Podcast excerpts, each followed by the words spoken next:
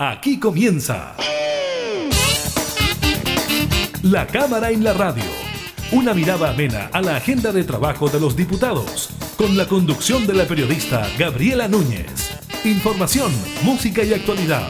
En La Cámara en la Radio. Por Radio Cámara de Diputados de Chile.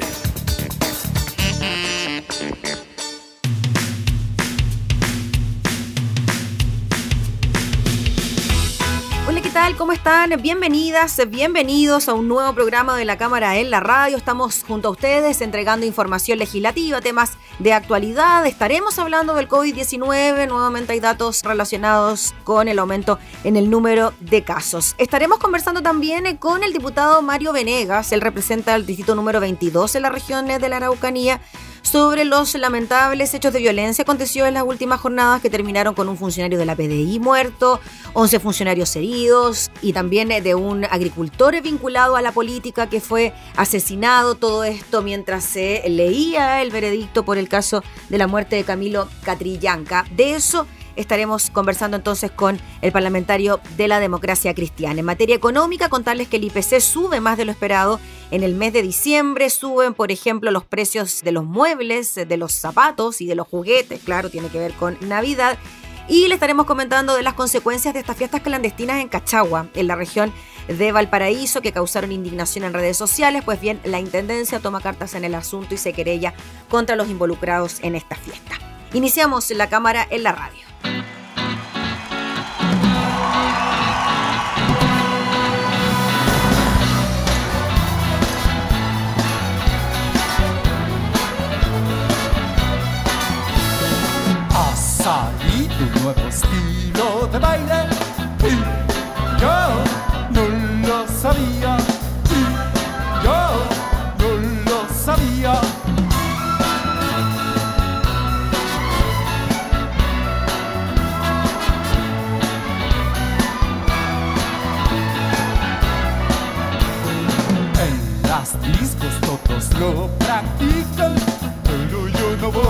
A las discos, pero yo no voy a las discos.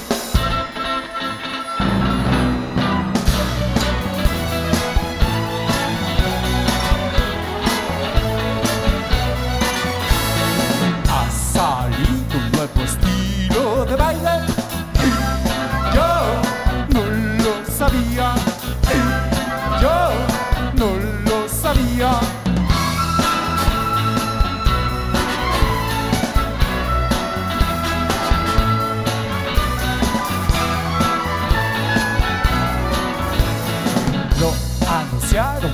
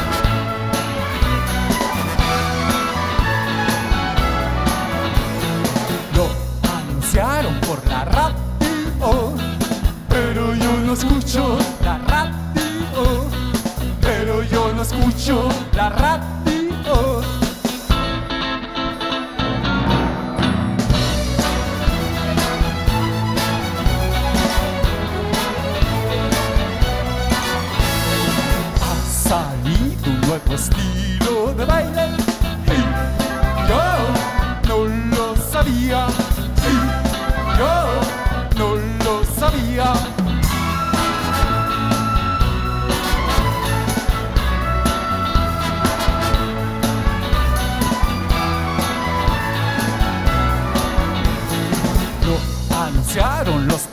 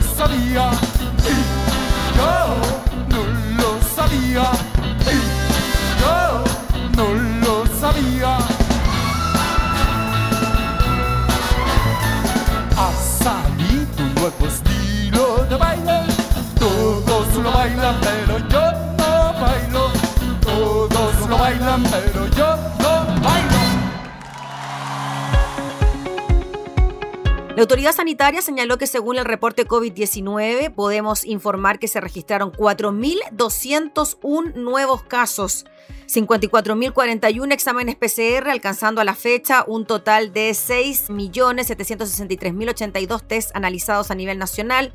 A su vez, la positividad en las últimas 24 horas es de un 7,77% y el promedio de los últimos 7 días es de un 7,97%. Se informó además de un escenario complejo por el aumento de casos. Hoy se reportan 4.201, donde solo dos regiones disminuyen sus nuevos casos en los últimos 7 días y ninguna en los últimos 14 días. Asimismo, el doctor Enrique París dijo que la región de Magallanes continúa presentando una disminución importante de la tasa de incidencia por 100.000 habitantes, pero sigue siendo la más alta a nivel país, mientras que las regiones con mayor aumento de nuevos casos confirmados en los últimos siete días son Atacama, Antofagasta, Tarapacá y Valparaíso. El ministro de Salud, Enrique París, manifestó que según el reporte COVID de hoy, de los 4.201 casos nuevos, un 30% se origina por búsqueda activa de casos y un 34% de los notificados son asintomáticos. En cuanto a la región metropolitana, presenta un 24% de búsqueda activa de casos y 30% de los casos notificados son asintomáticos. El eh, ministro de Salud recalcó que lo que hemos visto en las últimas semanas, fiestas de Año Nuevo, otras clandestinas, aglomeraciones en centros comerciales, son verdaderos atentados a la salud pública. Estas situaciones no solo nos preocupan, nos entristecen. El esfuerzo del personal de salud ha sido extenuante. Llevamos casi un año de pandemia. Ellos han trabajado día y noche por meses. Si bien nuestro plan de vacunación avanza, llevamos 10.689 a lo largo del país. Derrotar la pandemia, dijo, es un desafío conjunto de la autoridad y del ciudadano. Solo así nos podemos recuperar. En cuanto a los decesos y la información entregada por el DEIS, en las últimas 24 horas se registraron 61 fallecidos por causas asociadas al COVID-19. El número total de fallecidos asciende a 16.974 en el país. A la fecha, 873 personas se encuentran hospitalizadas en las UCI, de las cuales 707 están con apoyo de ventilación mecánica y 72 se encuentran en estado crítico de salud.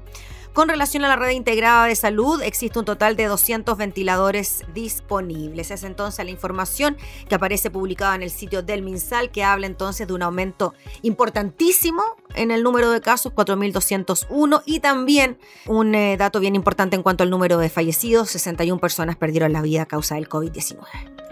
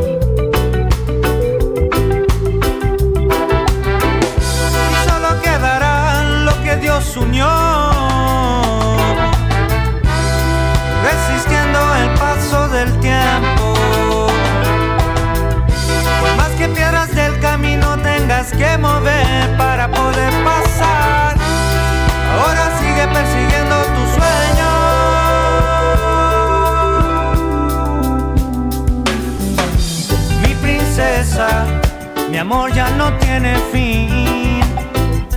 Mi princesa, solo tú estás en mí. Mi princesa, mi amor ya no tiene fin, no, no. Mi princesa, solo tú estás en mí.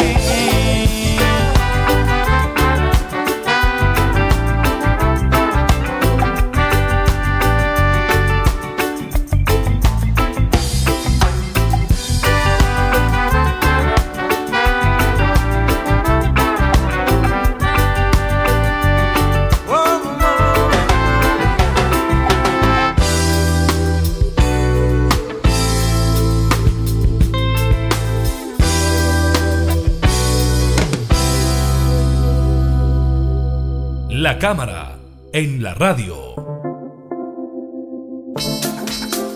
Durante esta última jornada, una serie de hechos de violencia se registraron en la región de la Araucanía. En paralelo también, el tribunal de la zona declaraba culpable al ex sargento del GOPE Carlos Alarcón por delitos de homicidio simple y consumado y de homicidio simple y frustrado por la muerte del eh, caso de Camilo Catrillanca. Esto se suma también a un operativo en la Araucanía por parte de la Policía de Investigaciones, donde un funcionario resultó muerto, ocho terminaron heridos y además en otra zona de la misma región un agricultor y ex candidato a senador fue asesinado. Estamos hablando de Orwal Casanova, de 70 años. Vamos a hablar de todos estos temas con el diputado Mario Venegas, que representa a la zona de la Araucanía. ¿Cómo está, diputado? Muchas gracias por recibirnos.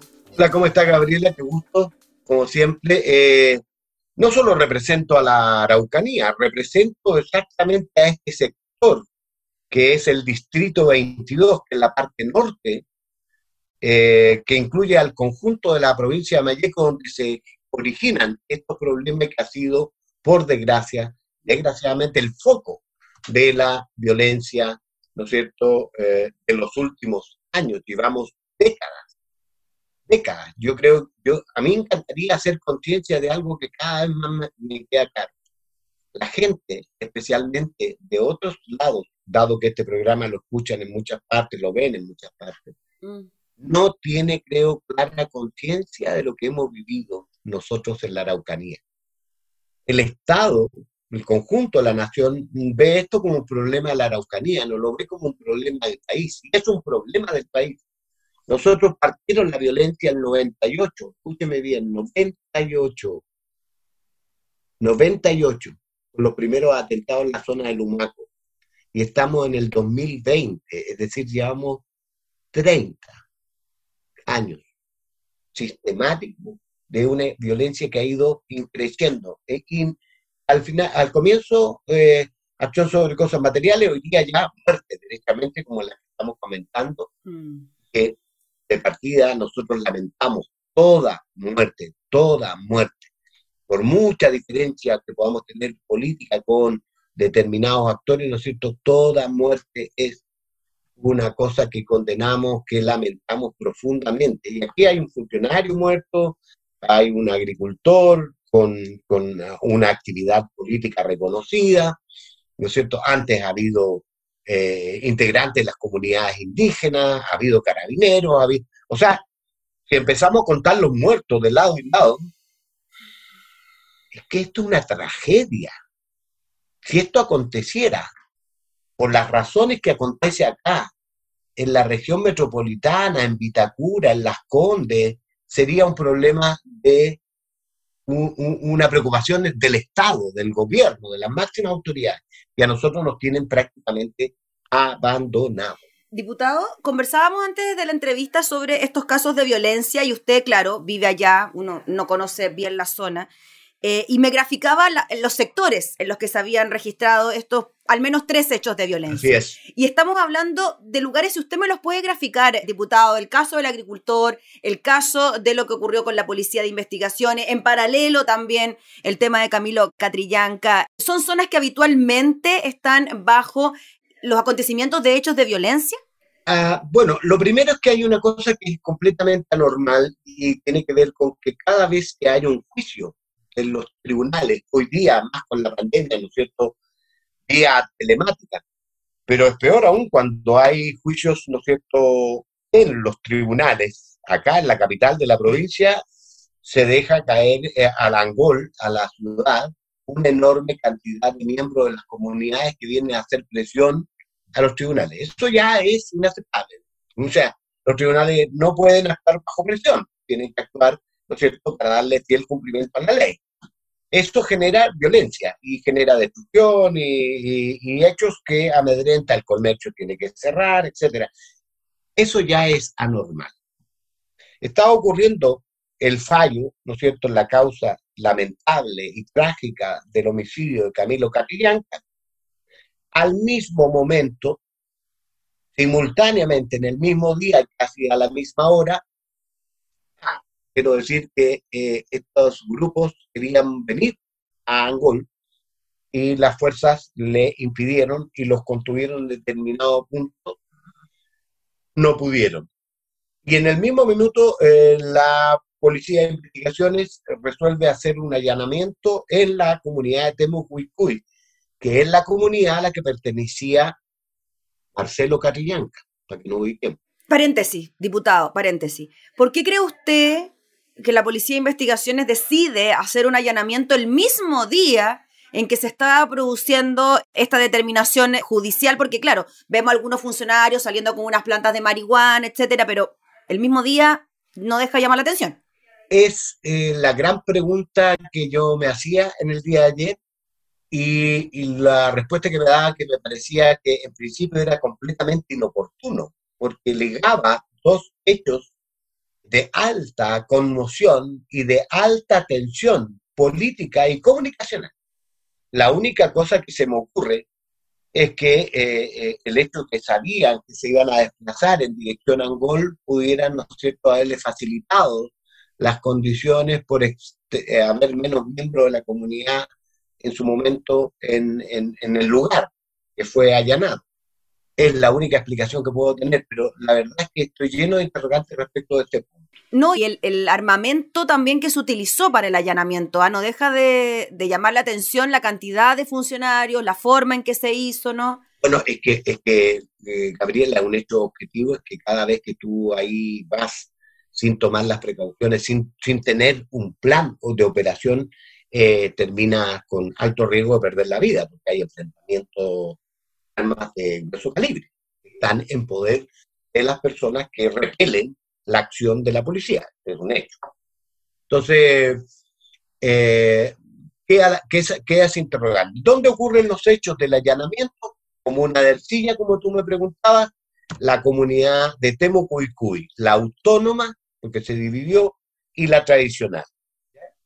Eso es la zona de Pidima, que es una localidad de la comuna de Archilla que está entre Coyipulli y Victoria, ahí al lado de la casa. Y el caso de Orwell Casanova acontece en la comuna de Victoria, exactamente en la localidad de Selva Oscura, donde él tenía un fondo y en donde estaba trabajando. Selva Oscura está en dirección a la cordillera de los Andes, es decir, hacia el oriente, entre Victoria y Cautín, para que tú ubiques. Yo no sé si hay alguna relación entre la situación de Orwell Casanova, la situación de, no la veo yo, que acontecieron, o lo del juicio de Camilo Catrillanca, la condena a los carabineros. Más bien pareciera que aquí, por lo que dicen en, en Selva Oscura, la muerte de Orwell Casanova tiene que ver con que se habría encontrado con un grupo de personas que andaban reivindicando el terreno de eh, su propio punto, digamos, eh, haciendo una acción que se llama de recuperación, que es cuando se declara, mira, este territorio está en recuperación, es decir, significa que le interesa y que van a hacer las demandas respectivas ante la CONADI para que eventualmente puedan recuperarlo. Es, eso es lo que ha dicho los medios hasta ahora, porque respecto al incidente en que costó lamentablemente la muerte de este eh, ciudadano, Casanova, eh, no hay muchos detalles ni conocimiento respecto de cómo ocurrieron los hechos. De hecho, no hay detenidos, no se sabe exactamente quiénes.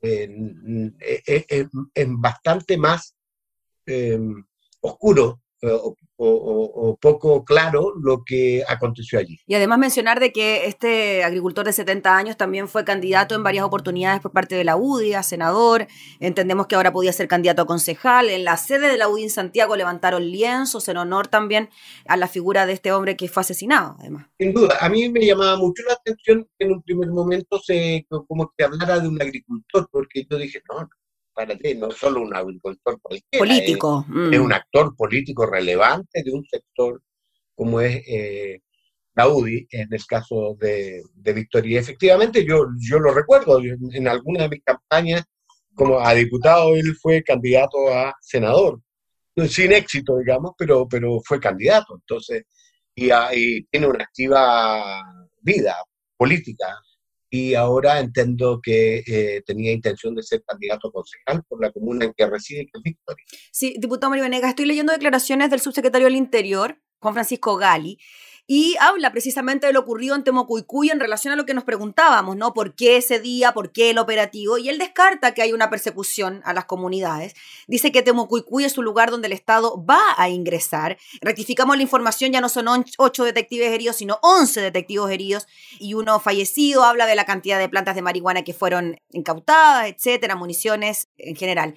¿Cómo ve usted eso en relación a lo que ocurre en Temocuicuy? Se habla de persecución, se habla también de que fueron detenidos familiares de la familia la Catrillanca, pero el gobierno lo descarta, ¿no? Yo en esto quiero tratar de ser lo más objetivo posible, porque al final de cuentas estamos hablando de vidas humanas. Entonces aquí no, no, no, no hay cómo, cómo, cómo ponderas, o sea, con equilibrio. Si hay, murió un funcionario, murió un agricultor, aunque los hechos no están relacionados, estoy diciendo el valor mm, de la vida. Hay 11 eh, funcionarios heridos, creo que dos más o menos graves, según lo que pude leer en el transcurso del día de ayer.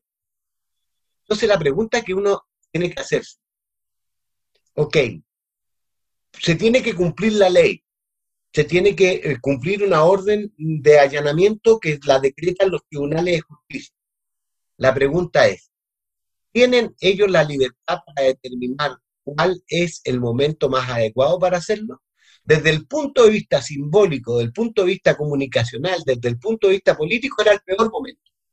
Porque es inevitable que junten el fallo, ¿no es cierto?, por el caso Catrillanca, con justamente un allanamiento al interior de la comunidad a la que pertenece la familia de Marcelo Catrillanca. ¿Cómo no quiere que la gente junte eso? Eh, lo una es oportuno, es el momento, es una muestra de consideración. Yo creo que que es un error gravísimo. O sea, porque están hablando de que mientras allá se leía la sentencia contra quienes resultan responsables de la muerte, acá estaba, ¿no es cierto? Y es, no, no digo que lo tenga que hacerse, por el contrario, yo siempre he dicho que hay que hacer cumplir la ley. La cuestión es la oportunidad y por qué hoy día, ¿no es cierto?, está eh, generando tanto comentario eh, en este allanamiento que buscaba droga. Por lo demás, no es ninguna sorpresa, porque esto viene eh, siendo materia de comentario desde hace muchísimo tiempo, de cómo el, el, tema de la droga ocupa un lugar muy importante en la dinámica que se da en esta zona. Entonces la pregunta hoy día es, ¿es la reivindicación o ya hay otros elementos que están envueltos y que, cierto?, justifican los eh, delitos que se dan en nuestra zona, como robo de vehículos, robo, asalto, etcétera, etcétera, etcétera. Entonces, grave. Diputado, el Ministerio Público designó un fiscal exclusivo para investigar el crimen del detective de la PDI y hace ya un tiempo se había nombrado nuevamente a un delegado presidencial para la zona. He leído algunas declaraciones de políticos del sector y dicen que ojalá este delegado presidencial pudiese tener atribuciones ministeriales a la hora de tomar decisiones quizás en forma más directa y concreta. ¿Cómo ve usted esa solución, esa posible solución de que algo pueda ocurrir bien después de esta decisión? Con toda sinceridad, Gabriela, por el cariño que le tengo y por el tiempo que nos conocemos, no tengo ninguna fe. Conozco perfectamente al señor Cristian Barra es un político irrelevante, no tiene el poder, nadie, no tiene el poder, no tiene el respaldo, no tiene el reconocimiento. Aquí fue secretario de esquina como senador y viene a llegar acá como coordinador de la macro zona sur sin respaldo, sin... Mm. Es un hecho comunicacional, estas cosas que, que se hacen para decir que se hizo algo, pero que...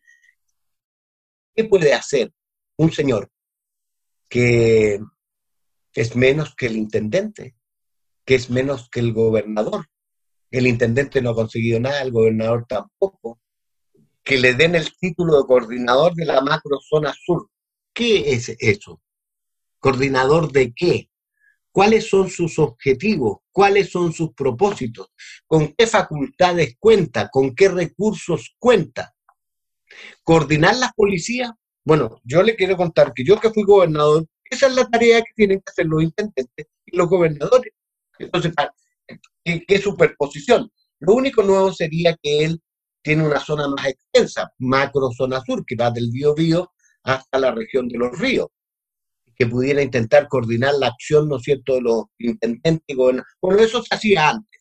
Era cuestión de sentar en la misma mesa a los intendentes de las tres regiones, a los gobernadores a, carabineros, a investigaciones y hacer una eh, coordinación que se puede hacer perfectamente desde el Ministerio del Interior.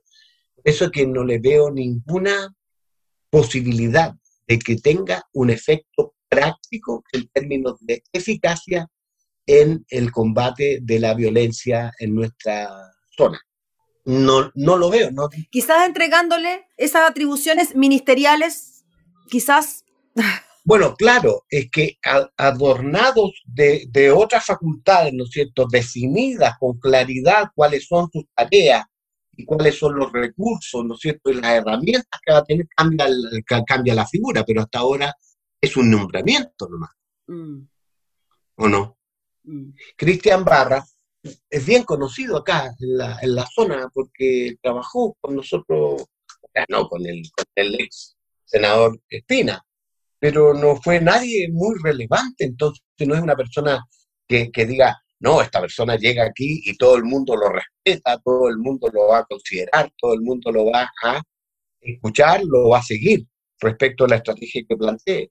no ocurre eso no, no ocurre eso. Diputado, le queremos agradecer como siempre por hablar de estos temas, por graficarnos también lo que ocurre en la zona cuando hablamos de hechos de violencia, saber a qué corresponden, a qué comunidades, a qué zona. Lamentablemente estamos viendo que es una situación a nivel prácticamente regional lo que está ya ocurriendo en su sector, así que desde ya agradecerles por su tiempo, esperar que la cosa tienda a mejorar y que de alguna manera u otra vaya solucionándose este problema que, como usted bien decía, se extiende no por años, sino que por décadas. Exactamente, exactamente. Yo creo, como conclusión, Gabriela, el gobierno este gobierno ha fallado sistemáticamente. O sea, rotundamente, eh, en, lo que prometió, en lo que fue eh, su campaña, que era traer paz, orden y desarrollo a la Araucanía. Aquí sacó una de las más altas votaciones el actual presidente de Piñera. Ha decepcionado completamente, incluso a los suyos. Pero con, en honor a la verdad, los gobiernos anteriores de distintos signos también han fallado, porque no han sido capaces entender esto como un problema del Estado, del conjunto del Estado de Chile y abordarlo en toda la profundidad que el problema tiene. Si aquí estamos hablando de un problema político de mayor envergadura, dice relación con la relación entre el Estado de Chile y no de los gobiernos, ojo, ya, para que no vean una cosa mezquina, del Estado de Chile y sus pueblos originarios, y en particular con el pueblo mapuche. Y eso no se resuelve con un tema de orden público solamente, no se resuelve con un problema de asistencialidad, no se resuelve con un problema de perfeccionar más o menos la acción de la CONADI o de la ley indígena. Es un problema de una envergadura mayor, política de la mayor trascendencia. Y eso no lo han querido ver. Siempre ven la cosa pequeña. Intentan que unas cajitas más, que una ayuda económica por acá, que más carabineros, que más, que más recursos. Eso está demostrado en décadas que es una manera equivocada de mirar el problema. Y nos condena, nos condena a vivir con la violencia todos los días y nos condena a vivir y a seguir siendo la región más pobre del país. ¿Cómo le hace al desarrollo en estas circunstancias que vivimos? Es lamentable por la gente de la región. Muy bien, pues diputado, le agradecemos enormemente por sus reflexiones, por su tiempo para conversar como siempre de estos temas que no solo importan en la Araucanía, hay un interés nacional también sobre lo que ocurre por allá. Sin duda. Así que muchas gracias. Y le agradezco a ustedes que lo hagan visible, pues. por eso les agradezco muy sinceramente. Gracias, diputado. Gabriela, siempre es un agrado conversar con usted. Que esté muy bien, que tenga buen día, gracias. Hasta la próxima. Era el diputado Mario Venegas desde la Araucanía hablando entonces sobre las situaciones de violencia que se han registrado en los últimos días.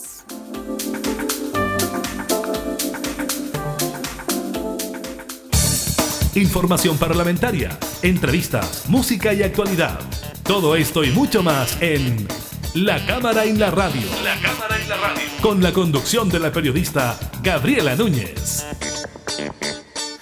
Todo lo que ha pasado me ha llevado hasta hoy. Miro adelante por el horizonte, la culpa la entierro y me voy con maleta, respiro profundo y no miro hacia atrás. Sol que se pone, sol que sale, me acompañará.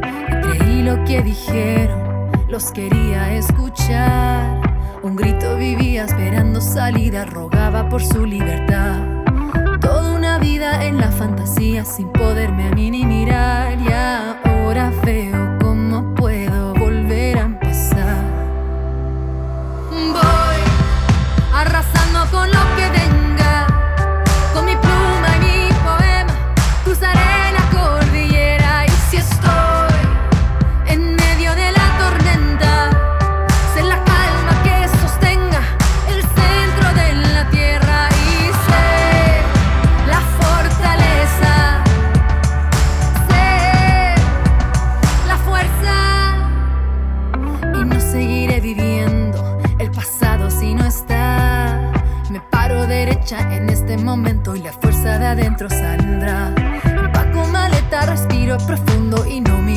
soy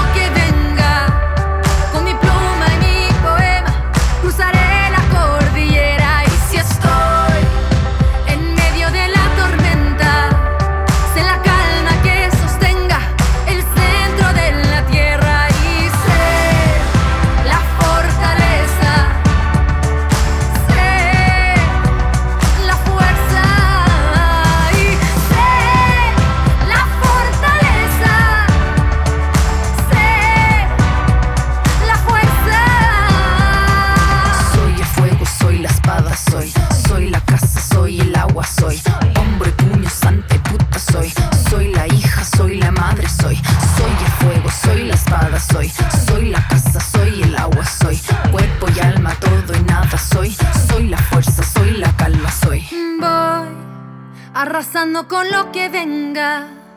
Llegaré hasta donde pueda y que nada me detenga. Y si estoy en medio de la tormenta, firme como la madera y suave como seda, y voy arrasando con lo que venga.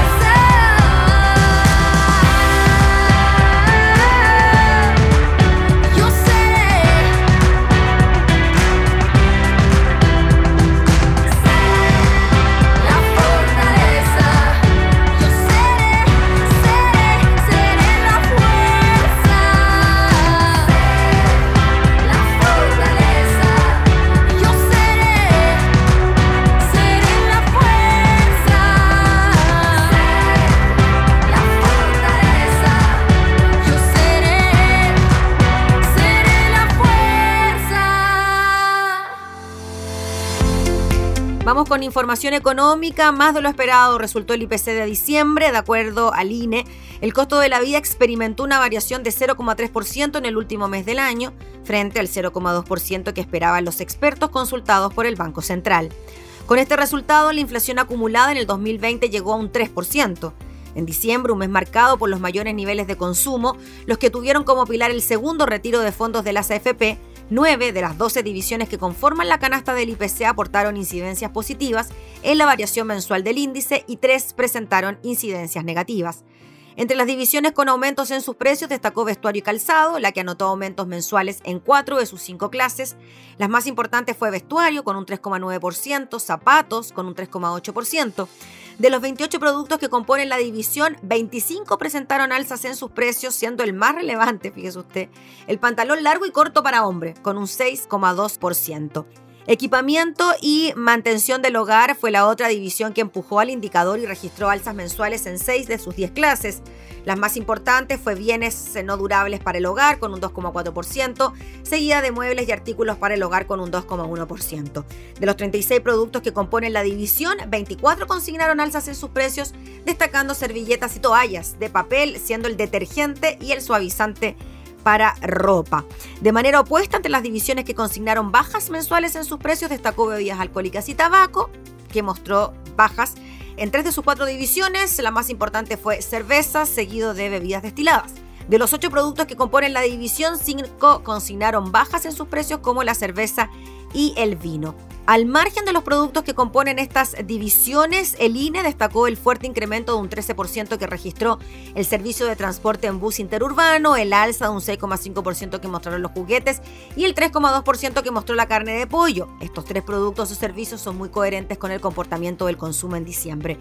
Los seguros, por su parte, mostraron un salto de un 3,7% en diciembre y de manera opuesta destacó la baja de un 1,4% de los autos nuevos y el fuerte retroceso de un 15,2% en el precio de los tomates.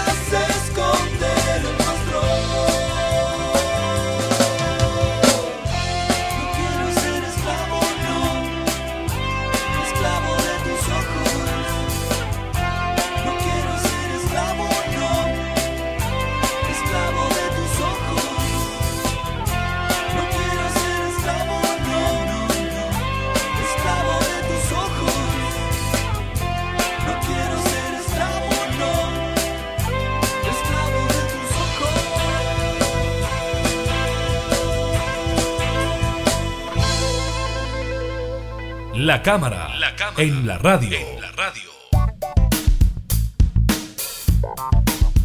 El intendente de Valparaíso, Jorge Martínez, anunció que presentó una querella contra todos los que resulten responsables de delito durante la organización y realización de la fiesta clandestina de Año Nuevo en Cachagua, incluyendo a los padres que resulten culpables de autorizar la presencia de los estudiantes en el lugar. Durante esta jornada circuló en redes sociales un video que muestra una concurrida fiesta clandestina en una casa en Cachagua, la que contó con la participación de 200 personas aproximadamente.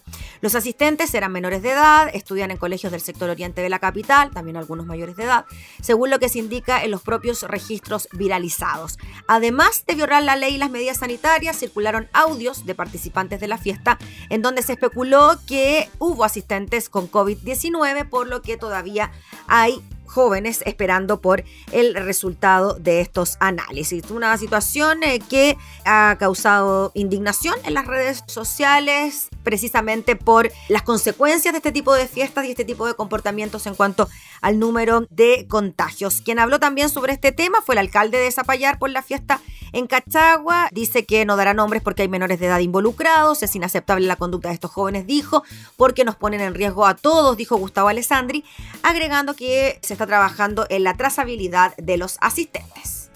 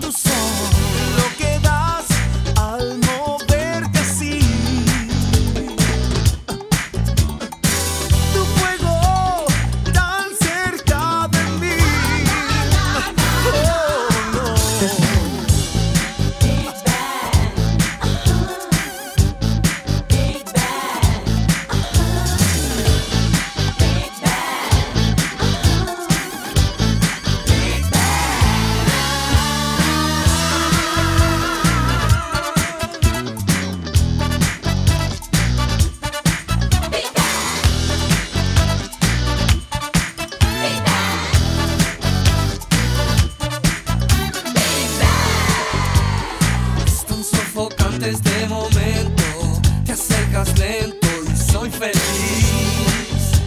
Ese cadence su movimiento, estoy sediento yo.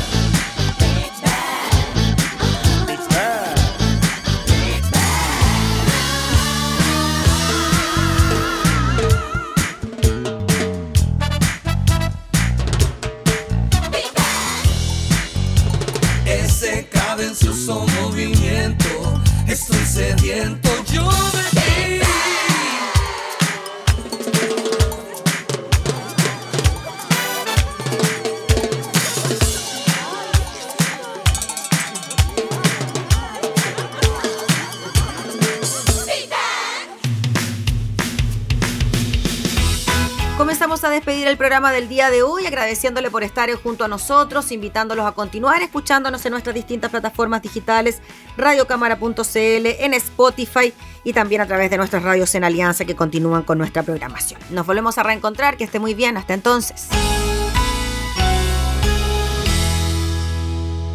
Hemos presentado La Cámara y la Radio. Una mirada amena a la agenda de trabajo de los diputados. La Cámara y la Radio. Con la conducción de la periodista Gabriela Núñez. Información, música y actualidad. En Radio Cámara de Diputados de Chile. Acercando las leyes.